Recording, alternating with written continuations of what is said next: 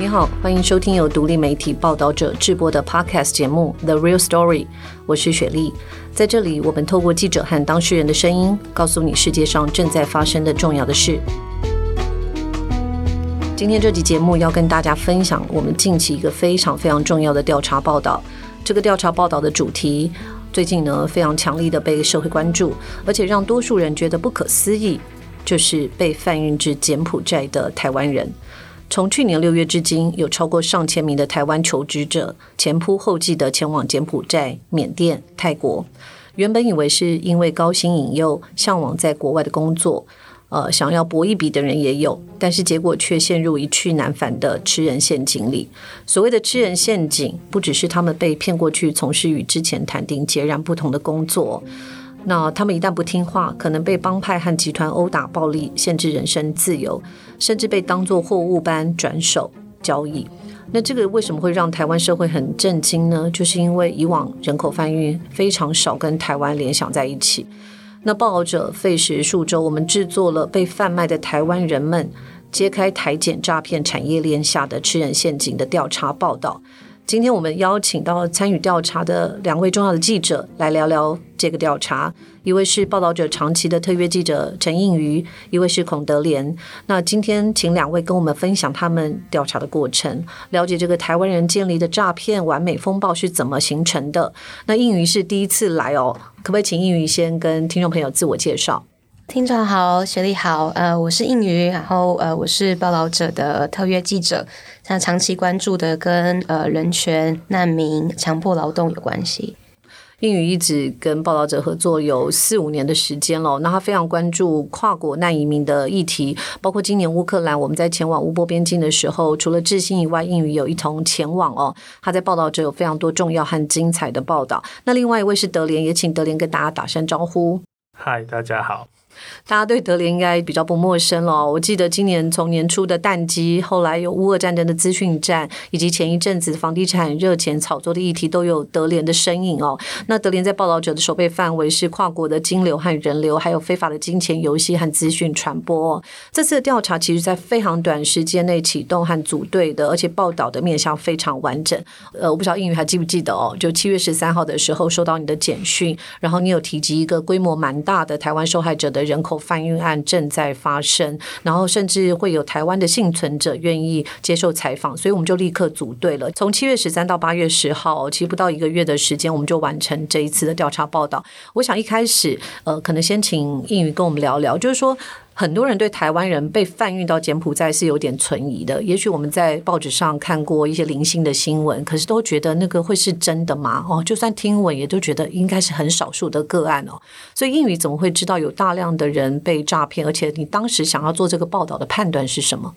其实，因为我在二零一七一八年的时候就在柬埔寨待过一年半左右的时间，因为那时候倒是还没有听到过类似的情况，主要是知道当时在西港，就是西哈努克港，在柬埔寨的南部西哈努克省那边，其实有越来越多的中国的投资，那这也是就是“一带一路”重要的一个就是标志性的中国跟柬埔寨的投资项目，所以那时候我们只知道就说。这个地方开始就是有非常多的，就是中国的企业，然后在这边做博弈相关的产业。那这一次我们其实我是先接触到朋友说，就是有一位台湾的女生在柬埔寨刚从这个诈骗园区里面逃出来。那我当时是非常震惊，就是其实呃，这是我第一次听到，就是有台湾人是作为被贩运的对象卖到其他的国家。那当时本来是以为是可能比较是。个案，所以是先协助看能够有当地的一些人脉、当地的资源，以及就是他如果回来台湾的时候可以。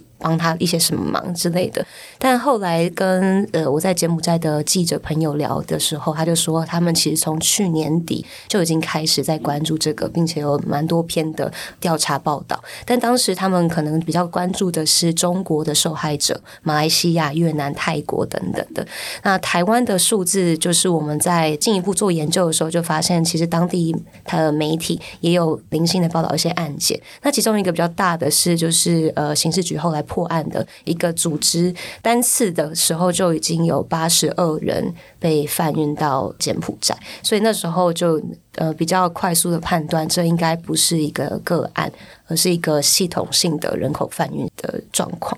刚英语说，其实受害者不只是台湾人，也包括中国人、大马人。但是台湾人在过去一年，这个被贩运的比例，从我们跟刑事局的这边要求看到的数字哦，其实快速增加哦，应该是有上千人，甚至有估计到是两千人左右在柬埔寨被贩运哦。更让人家惊讶，这是一个台湾人贩运台湾人的过程，也就是台湾人是有角色的啦哦。那我想进一步就是说，想了解英语在采访这些幸存者的时候。呃，如果我没有记错，是你采访了四位台湾人，两位中国人，那怎么样联系上他们的？而这些幸存者为什么愿意出来说话呢？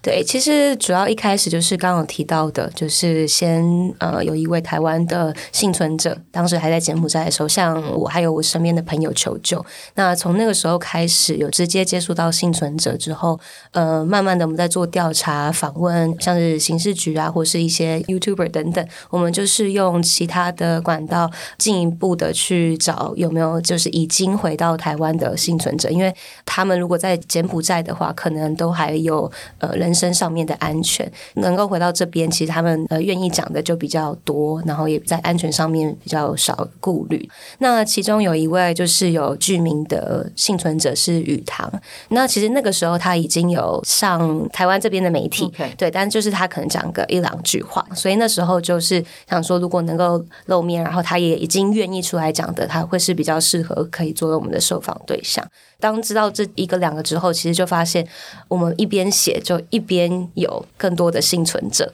那其实我直接有联系的台湾人就至少有六位了，对。所以有点像是滚雪球的方式，而且这些幸存者可能都知道跟他们同团在一起的，或在诈骗园区的还有哪些人。对，那可不可以稍微跟听众朋友们分享一下，就是这些幸存者里面有哪些共同点，又有哪些差异性呢？嗯。虽然说，呃，我了解到他们的面貌其实还是算蛮多元的，也是有听到说可能是也有四五十岁的幸存者，可是大部分还是以年轻人为主。那年轻人他们可能在台湾的工作相对的比较不稳定，或是说他们有负债的问题。他们也有些就是是在出发之前的时候，每个月的薪资可能也还是有三四万甚至更多，只是这是在疫情期间也受到影响，所以像有的关店啦，然后或是有的很长时间找不到工作，所以急需要呃一笔钱，因此会考虑这些海外的工作机会。这群各个年龄都有，可是你刚刚说的有蛮大部分的是年轻的求职者。嗯，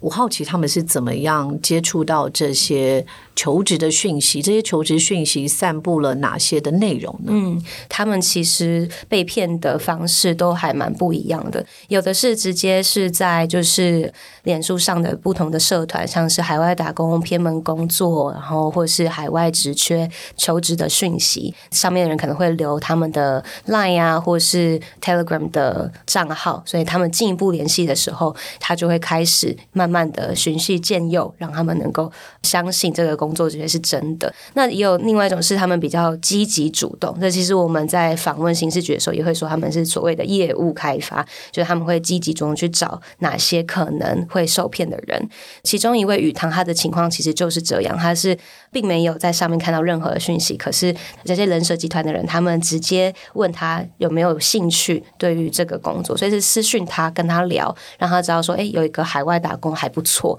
一两个月愿不愿意试一试？那其实。有蛮多的情况也是朋友介绍朋友，像皮皮的情况，其实就是他是朋友跟他说有一个这样的职缺。那我们了解到，其实也有所谓的大学同学骗大学同学，然后呃，我们文章里面的一对情侣，他就是一个当兵同梯的老朋友介绍的，对。但这个当兵老朋友，他就是也是其中一个受害者，他其实现在人也还在园区，还没出来。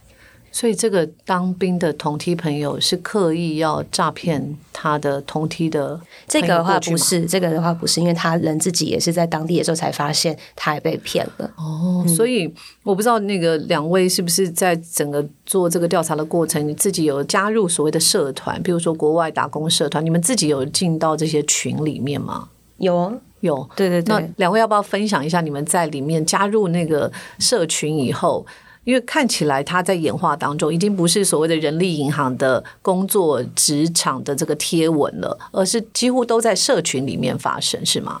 对，像我这边就是像刚提到的，有一些偏门工作的一些脸书的社团，它里面就其实过去两年来，它都会有一些非常奇怪的工作。那这些工作可能就是呃薪水很高，然后他会先提醒你，就是说人身自由可能会受限制。其实后来我们去问，那这个工作其实就是做诈骗。那只是说他在近期他又发展更多的是把人就是送往海外。那很多的 Telegram 社团里面其实也都会。刊登非常多的这种真才的讯息，你随便去在上面一些频道上面搜索，就会有很多，比如说跟博弈相关的客服啊，或者是其实各式各样的工作都在上面会会出现这样子。嗯，所以是进入到像这个 title 叫做偏门工作，那进去了，是不是表示说进到里面的人，他以某种程度知道这是一个比较风险高的工作，但是因为薪水还不错，所以他们愿意接受这样子的条件呢？我自己的判断应该是说，他们的确知道会有风险在，但是，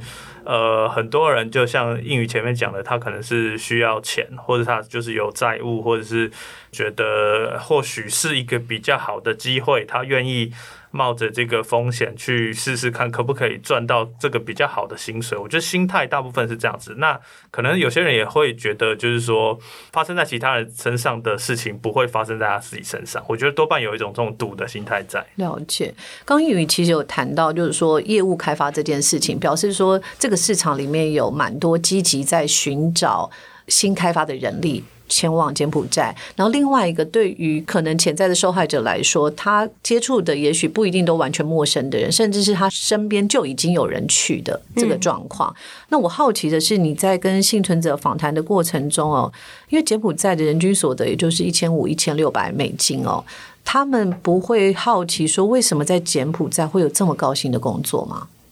呃，这是一个还蛮好的问题，但是其实就我了解的情况，他们对于柬埔寨的整体的状况其实是没有那么的了解，就是对他们来说，就是这个工作其实是他的最重要的是他的薪水，还有就是说他其实出去是不用成本的，接受这个工作其实是不需要门槛，所以在这样的情况下，他们会觉得，哎，其实尝试也没有什么太大的损失。这其实我觉得就是呃，在台湾这边的人设极端，他。他们掌握这些潜在受害者的弱点，他们其实是在这整个过程会非常周到的提供各式各样的服务，那甚至有包含帮他们先解决一些小额的债务啊，然后或是说呃会告诉他们在当地有很多的台湾人在那边可以提供他们一些资源跟协助，那就是台湾这边我们也都会过去那里来提供他们所需要的一些资源，这样子。其实你也有提到，就是现在的这个诈骗也有在不断的变形。包括有贷款的诈骗，可不可以谈一下这个贷款旅游的诈骗是一个什么样子的情况？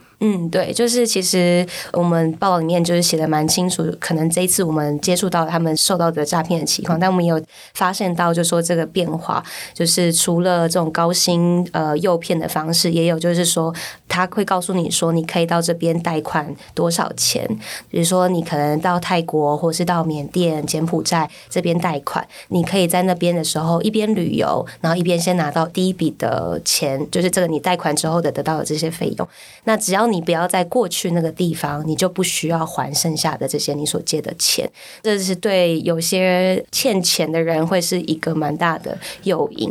那这也是我们有发现到的新的趋势，就是他用这样子的方式诱骗人到泰国、柬埔寨、缅甸。那其实也是一样，你一抵达之后，就会被送到这些园区诈骗园区里面。所以意思是以。贷款之名，让当事人以为他可以贷到一笔钱，可是就马上把他送到园区里面，限制他人身自由，要求他做诈骗的工作。嗯，对，就是现在有这个情况，然后可以看到这些社团里面也有类似的一些 po 文，他就是会说是你可以贷款多少，他的照片就是一叠一叠的美金，那就是吸引人可以去那个地方，然后很快速的拿到这一笔钱。哇，所以可见这个诈骗的方式不断在变形当中哦。这让我想到那个五年前我们在做废墟少年的时候，其实当时就采访到一位十九岁的少年，他是被引诱到多明尼加，在中美洲。他那时候是为了改善呃家里的环境，因为爸妈都负债哦，所以他去到那边，他告诉我们的是，他飞机一下来，他就直接被送到一个豪华的别墅里面，然后那个别墅里面每一层有一百平，房间一字排开，大概有四五十支电话，所以他们必须要不同的天的时候是伪装成客服、公安、检察官。如果不跟着做的话，你的手机和护照就是会被收走哦。那最后这个少年的状况是，趁着这些彪形大汉在洗澡的时候，把自己的手机拿回来传简讯给妈妈。我在整个在看这个稿子的过程当中，也发现台湾的妈妈们都很辛苦，几乎很多把孩子赎回来的都是妈妈。我实在是不知道他们怎么做到的，真的非常非常的勇敢。那那个少年还告诉我一件很让我印象深刻，他说那一团里面四十几个人，年轻人从台南到花莲都有。而且十六岁到二十三岁，就是年龄分布也非常的广。那这次英语德联还有志强在做的这个调查报道，可以发现说，其实台湾的诈骗已经模组化，不止到中美洲去，而且也输出到这些可能我们可以说是法治上面比较落后的这些国家。那地点是不断在变换的。呃，我不知道德林有没有掌握到，就是说除了中南半岛的这些国家，还有哪些地方还是有我们输出这种整团诈骗甚至人口贩运的案例？呃，诈骗的话，其实，在大概是从去年开始，虚拟货币比较盛行的地方，有一些中欧国家，其实有蛮多就是这种呃整团输出去做诈骗的。那一部分也是因为就是他们都用稳定币做交易，就是这个诈骗的方式，它透过虚拟货币可以非常快速的去完成这个呃跟当地金流的对接。然后还有一些，比如说近期有听到像马耳他，就算是欧盟。的会员国，它也有这些诈骗集团。然后，其实，在诈骗的历史来看，就是可能在二十年、三十年前就有所谓的电信诈骗，当时是以肯亚或者一些非洲国家作为据点。那一部分也是因为当地的水电，然后呃，就把人就是输送过去，然后直接在那边做机房什么之类的。只是当时候做的这个诈骗的形式是更简单一点，比如说他会寄一些简讯或者寄 email，那 email 可能就是呃，我们以前会收到那种呃，我是非洲的王子，然后。我现在座机要要要有问题，然后如果你可以帮我解决，或你可以帮我接收我的行李，我就给你多少钱。这种比较古早的，或者是大量的这种垃圾信件的这种诈骗，然后后来就是其实陆续陆陆续续一直转移到像后来的中国这边，广州有非常多人就是输出嘛，然后从沿海中国的沿海地区，然后再一路转到其他很多的东南亚国家，就是诈骗的这个历程其实一直都在发生，只是它的地点一直不停的在转移。除了地点的转移，还有就是手法话术，还有可能技术上面和工具上面的一个变化哦。那为什么他们会持续不断的转移他们的地点呢？呃，其实因为诈骗这个犯罪，它的犯罪金额非常大，然后它其实可以用非常小的规模去去创造大的利润，然后影响到非常多人，所以其实国际上针对这个诈骗的犯罪会有一些共打的机制，然后各国的警方其实都会互相传递讯息，所以这个地点的转移很大部分也跟就是国际的打击有关。好，我再回来柬埔寨哦，因为柬埔寨还是这一次的大众哦。那英语在采访过程中也跟这些受访者有谈到，就是他们在被限制人身自由里面，其实就只能待在酒店里面，然后可能自己对于柬埔寨也非常不了解哦。那可不可以用比较视觉的方式，让听众朋友们理解这个诈骗园区有多大，到底长什么样子？那通常是哪些人在经营呢？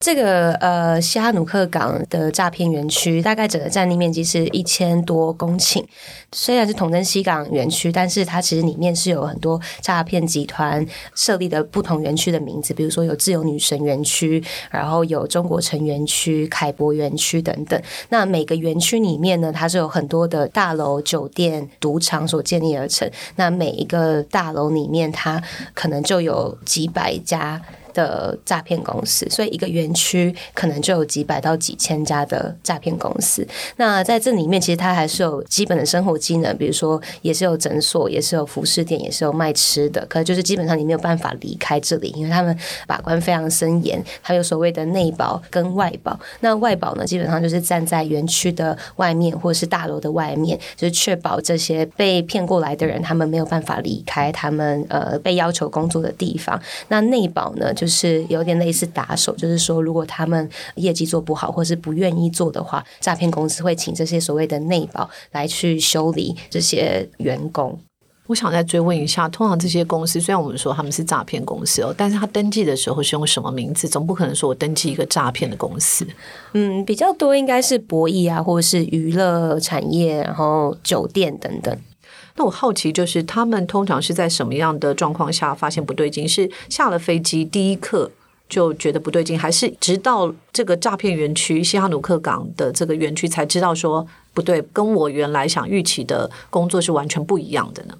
嗯，就我采访这些幸存者的经验来看，他们大部分是抵达之后，然后呃护照被没收，然后本来跟他们联系的人就是联系不上，或是直接封锁他们。那这个时候他们才开始察觉到事情不对了。那真的知道是自己是被卖的话，比较多是。到园区，因为他们只要到园区之后，这些诈骗公司会直接跟他们说，我们是用多少把你买过来的。那呃，你们接下来就是要做诈骗的工作，所以就会讲的非常的直接跟坦白。可不可以分享一下？呃，这里面故事很重要的其实是皮皮的故事哦。那你刚刚讲到转卖的过程，可不可以跟大家也稍微聊一下？嗯，皮皮呢，他其实就是也是被骗到诈骗园区。他一抵达的时候，第一间公司是以两万五千美金。呃，买下他，那因为他坚决就是不要做诈骗的工作，所以他当天很快就被卖到第二间公司，然后也是以两万五千美金。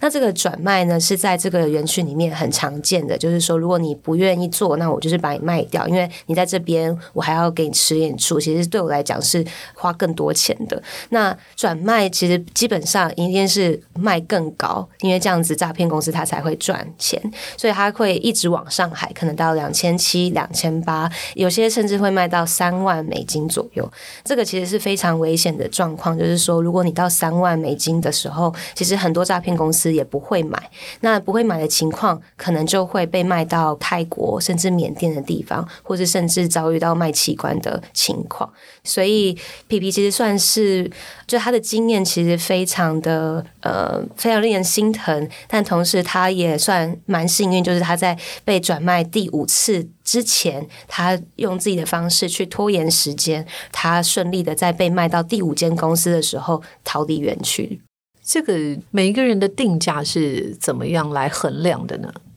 呃，其实跟每一个诈骗公司呃的判断都会有不太一样，但是其实从呃。一两年前开始有零星个案的时候，一个人大概是几千美金，但是也是因为人力短缺的关系，所以这个价格越来越高，甚至到现在是一万多到两万，甚至最高有到三万。那如果你会说中文的话，就是价格又会更高；女生的话，价格也会提高。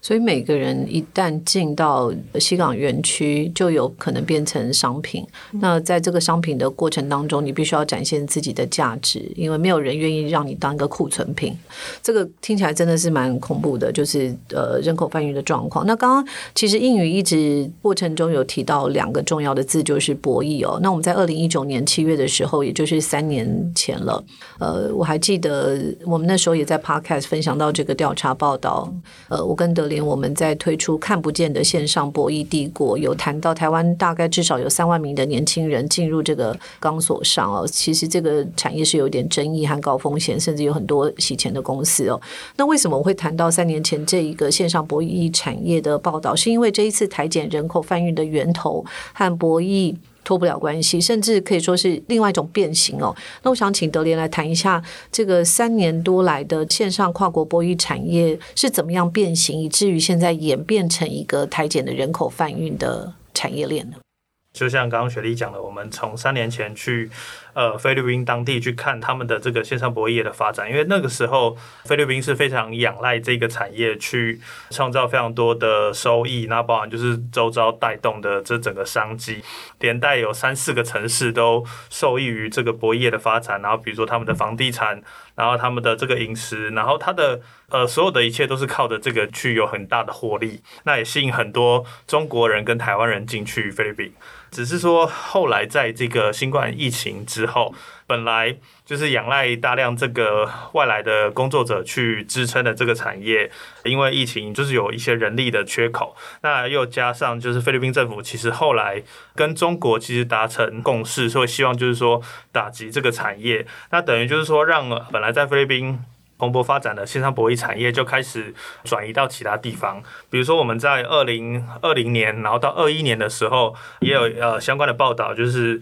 发现说可能有一次有数十个、数百个中国人，然后到了杜拜去，也发现哎，他们可能是做的也是博弈产业，但是他们用可能资讯产业作为包装，同时在转移的过程中，我们也发觉有台湾人被骗过去杜拜，然后在那边受困这样子的例子。那只是说，近年就是为什么呃，在谈这个人口贩运的时候，又会谈到这个线上博弈，是因为不管是呃菲律宾，或者是杜拜，或者是其他的国家也好，整个中国，因为他们是一个最大的这个呃市场，因为很多的这些博弈的客人都是中国的客人。那他们有很大的禁令的状况之下，其实很多的呃业者他们会希望能够远离这个中国管制的地方越远越好。那所以就是在。呃，缅甸跟柬埔寨在这个“一带一路”的计划的发展之下，就给了一些博弈的业者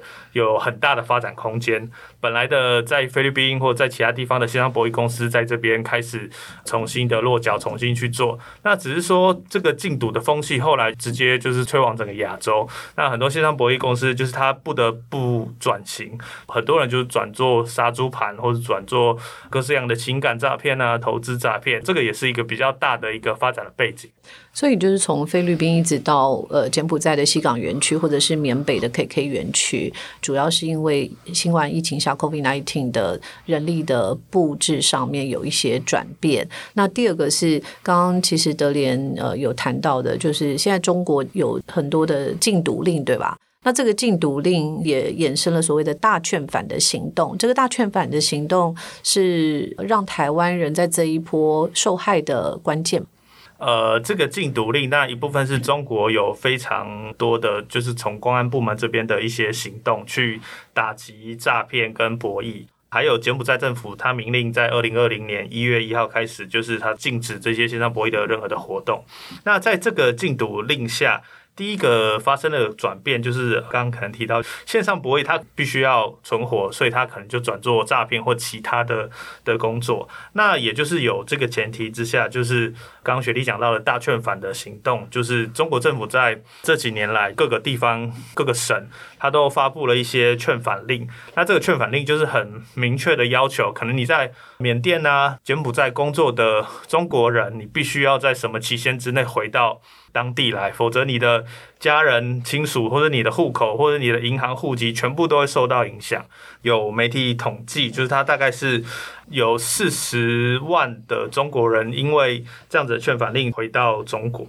也是因为这样子有了一个非常大的人力缺口。可是大家要知道，就是投资者已经花钱了，然后园区也建了，过去赚暴利的习惯也都建构出来了。那怎么样让这些园区还有投资者可以持续的有获利进来？就是刚刚德联讲，他就转变成杀猪盘或者是诈骗的方式，他也不跟你玩线上博弈了。我有点想请教德联，就是说，如果在柬埔寨的诈骗集团要把台湾人骗过去的时候，其实他也要花一大笔钱。看你们的报道，其实是说一个人大概是一万到两万美金左右，也就是三十多万到七十万台币，这是一个蛮大的投资，而且他常常就是聘一群人过去了。那这个投资要怎么样确定他们可以回本呢？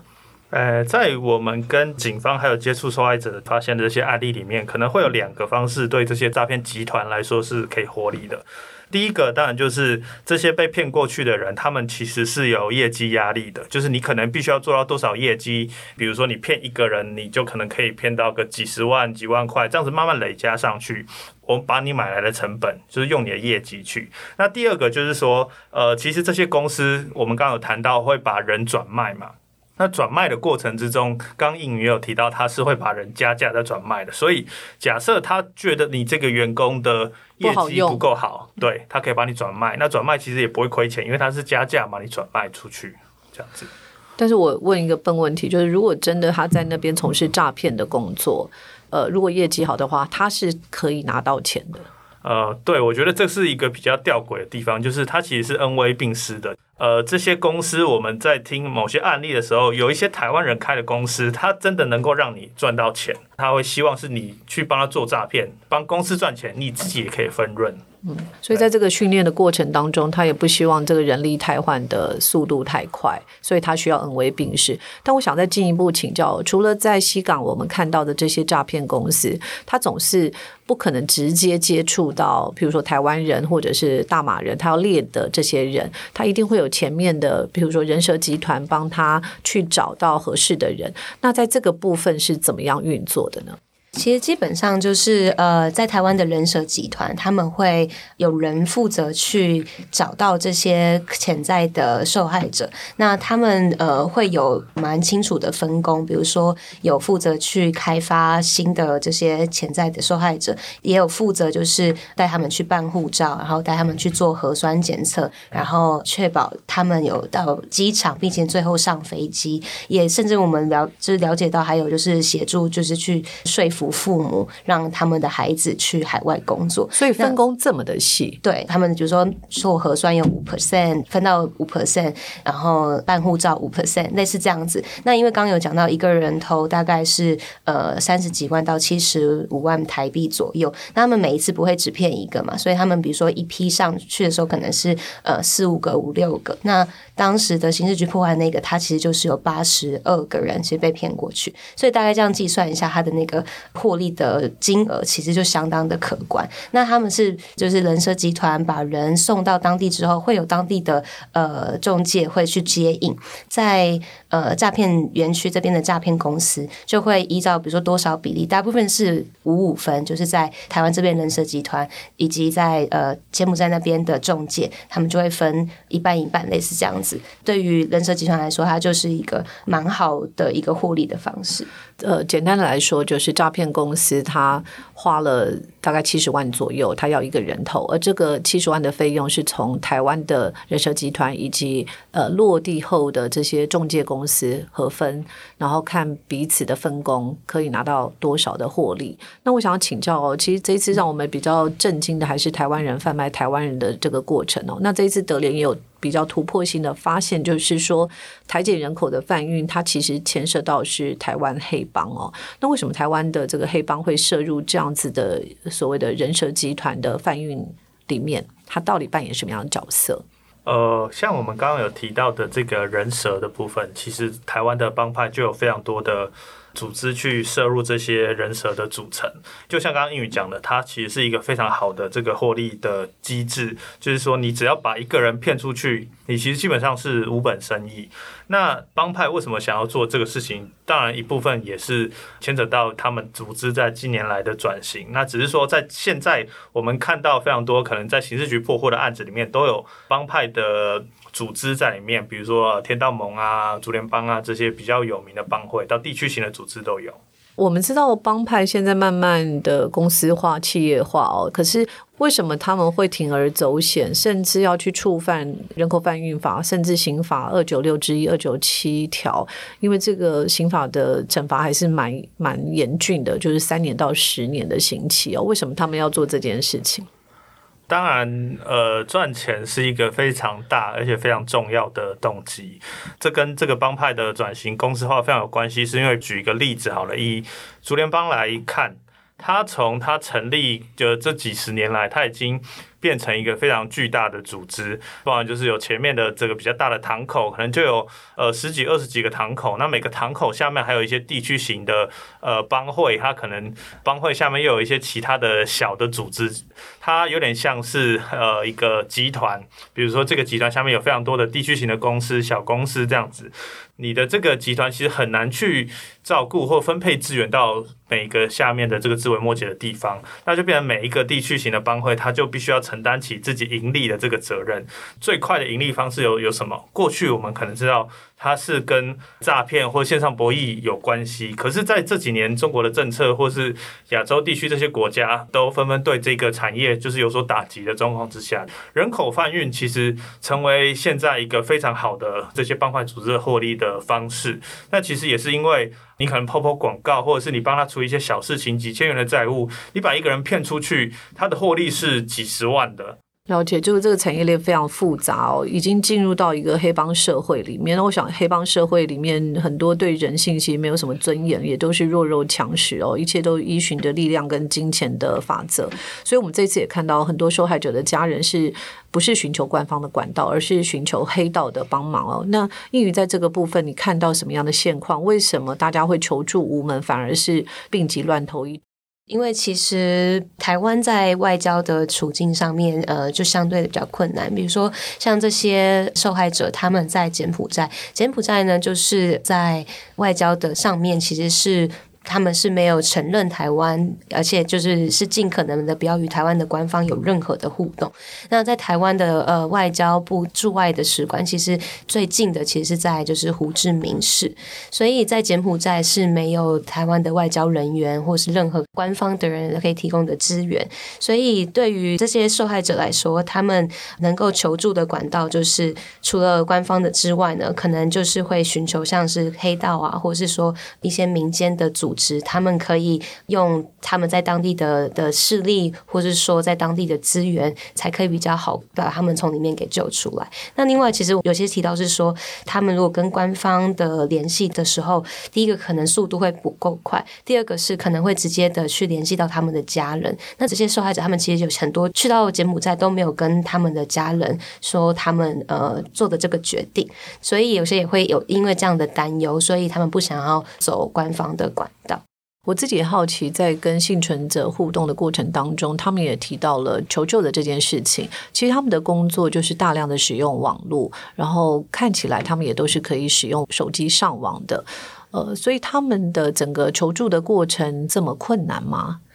在使用网络上，其实是真的是比较没有那么困难。就是说，他们可能工作中手机会被没收，但是可能下班后他们还是可以拿到手机，还是可以连上网络。但是真的救援上面的困难还是很高的，因为其实是就是你可以连上网络，那你报警的话，因为当地的诈骗公司可能都跟呃当地的高官或者是警察都已经有打好关系，所以其实你报警之后，警察可能也会第一时间就通知诈骗公司，那他。可以立即的将你转卖等等，所以他们其实是不太怕你使用网络。那另外一种情况，就是因为他们也想要拿到赔付，意思就是说，就是好，我可以可以放你走，但是我要拿到呃买你的这些几万的美金。那如果你可以联系你的家人付得出来的话，那我也还蛮鼓励你去联系你的家人。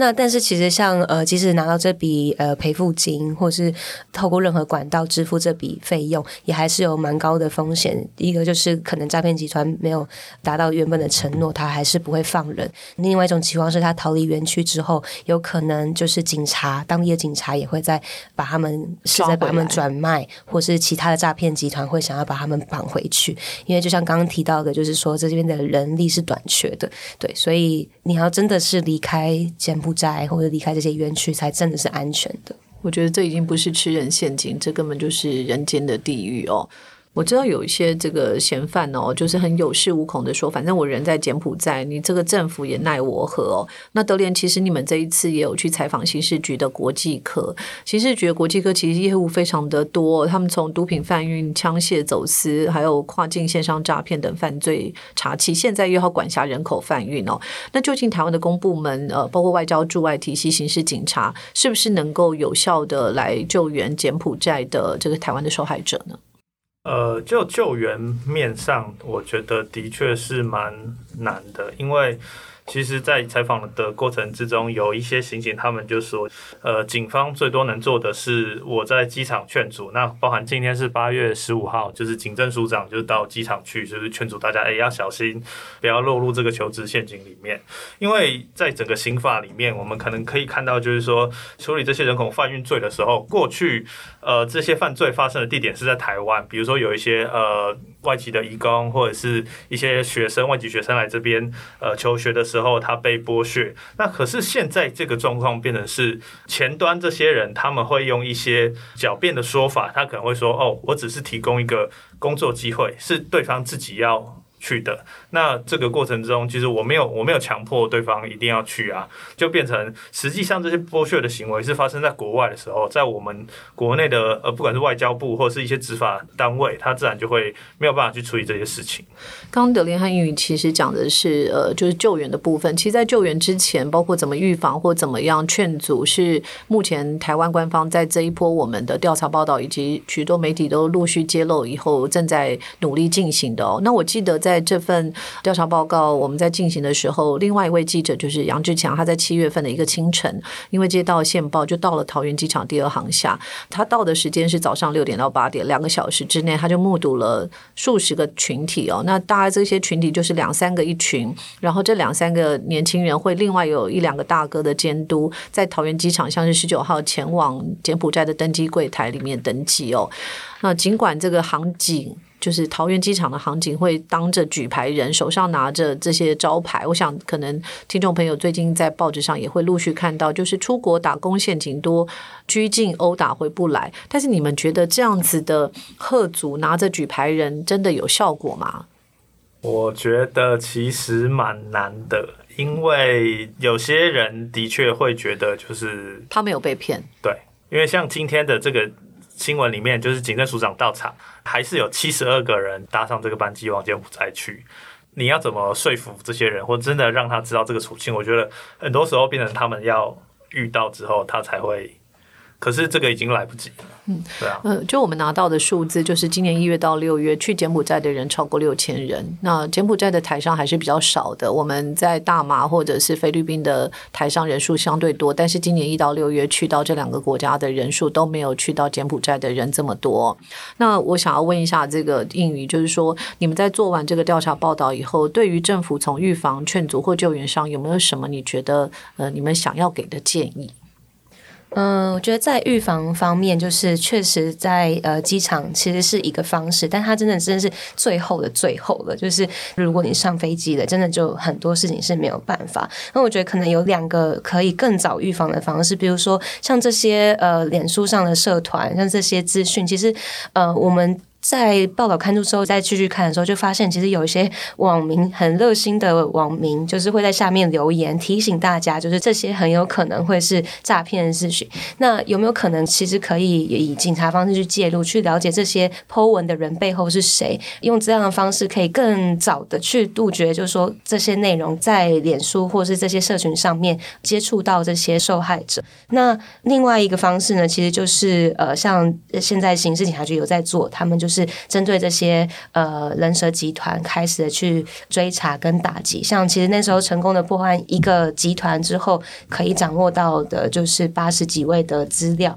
那也可以直接杜绝，就是呃他们在继续的骗下一批的年轻人。那在救援的部分，其实会蛮希望可以去提供更多的资源的，其实是这些救援回来的这些幸存者，他们其实也。遭遇了蛮大的一些创伤。那在他们回到台湾的时候，他们可能遇到经济上面的困难，毕竟这些债务就是以为可以还得了的，根本就也还不了，也有可能欠了更多的债务。所以他们回来，其实经济状况是有很大的困难的。那在心理的状况上面也有很大的创伤。所以其实政府还有很多面向是可以做更多的。呃，我这边目前知道的就是，警方有其实不止在机场这边开始做一些宣导，他们在做就是家户访查的时候，其实也会宣导，就是说，哎，现在有这个工作的可能，会提醒一些就年轻人在的一些家庭，就是他的家长可能要注意多跟小孩子沟通这样子。那只是另外一个部分，就是我自己的立场是特别要跟这些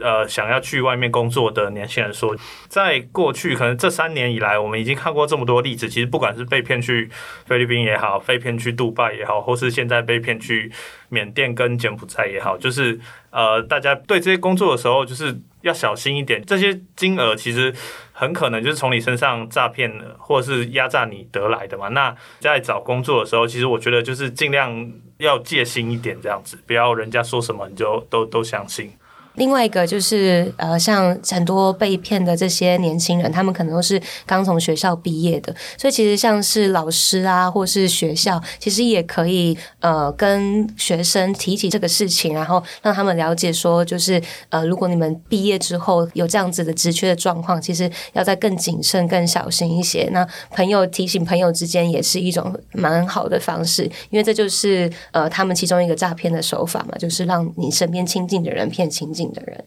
其实这个专题发布没多久，就是很多读者回馈哦，也有老师说他自己之前也差点上当哦。那这一次你们采访到这么多的幸存者，他们也愿意用自己的真面目和真名出来说话，他们最想提醒大家的到底是什么呢？嗯，像呃，其中一位雨堂在受访的时候，他也语重心长的跟大家说，就是网络的求职很多，千万不要轻易的相信，就是不管你是多走投无路，如果你相信这个，就是等于自己是把自己的命给赔掉。那像有些关键字呢，像是应征海外工程师啊、海外游戏员啊、应征海外博弈客服、应征海外职场秘书、海外中介这几个呢，可能只要是在东南亚地区、泰国、缅甸。柬埔寨都要小心。那如果有包机票、有包住宿，也都要非常谨慎。呃，我觉得这是一个非常重要的提醒哦，请大家一定要转传给身旁的朋友，千万不要觉得被骗的人很笨哦，因为其实现在很多人，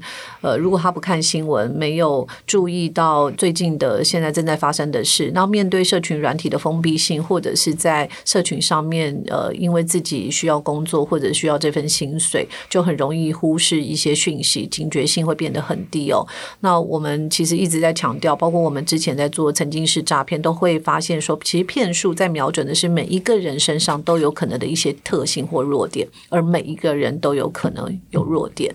呃，如果真的你身边的人被诈骗了，那我们还是建议受害的人应该要依循警察的单位正式程序处理。我想黑帮或者是找太多的这种民间团体，他可能也有会有这个二次诈骗的陷阱哦。那最好的方式还是打一六五的反诈骗专线求助。两位还有要补充的吗？做了这么沉重的调查报道，而且还跟很多的幸存者互动，我想心里的压力也很大。有没有什么要最后要跟听众朋友分享的？嗯嗯，因为其实这个。报道刊出之后，其实，在台湾有得到蛮大的关注。那这些幸存者他们站出来露面，跟大家分享他们的经历。嗯，其实，在网络上面要做这件事情是非常不容易的，然后也很容易可能遭到言语的攻击，甚至是霸凌。所以，真的很希望可以大家更能够去同理这些幸存者。然后，就像刚刚雪莉姐刚说的，没有办法保证每一个人都不会。有一个完美的剧本是诈骗集团，就是专门为你而写的。那我这边就是简单讲一下，就是因为像采访过程中，我们有发现，就是被骗的人，或者是这些诈骗集团用的这些手段，呃，把人骗过去，他其实不只是想要短暂有比较好薪水的人，其实很多实际上的一些工作者，比如说有一个做水电行的家庭啊，或者是呃有人说什么要变魔术的，就是。实际上，这些比较日常的工作的人，也有可能会落入这样的陷阱里面。那不需要去一直去苛责这些被害人，反而是大家应该要多提醒身边的人不要落入这样的陷阱里面。我觉得这个才是一个比较重要的方式。我觉得疫情呃之后，真的让越来越多人变得脆弱了。所以我们怎么样透过不管是报道的方式，或者是把报道传出去的方式，也多关心我们身边呃可能正在经历这个经济呃。不安的这些人，能够用一个比较安全的网把他们包住哦。今天非常谢谢两位，谢谢英语，谢谢德莲，这一次做调查报道也非常非常辛苦，谢谢你们。以上就是今天的节目内容，谢谢你的收听，而且听到了最后，我们会把这次的深度报道内容呃放在我们的节目资讯栏里，然后也欢迎呃大家给我们回馈。如果你身边有这样子类似的故事，或者是你有想要分享的，也可以传到我们的信箱里面。如果你喜欢这期节目，或这期节目对你有帮助的话，除了分享给更多人知道，你也可以到 s o n A P P 或报道者官网捐款支持我们。我们下次见，拜拜。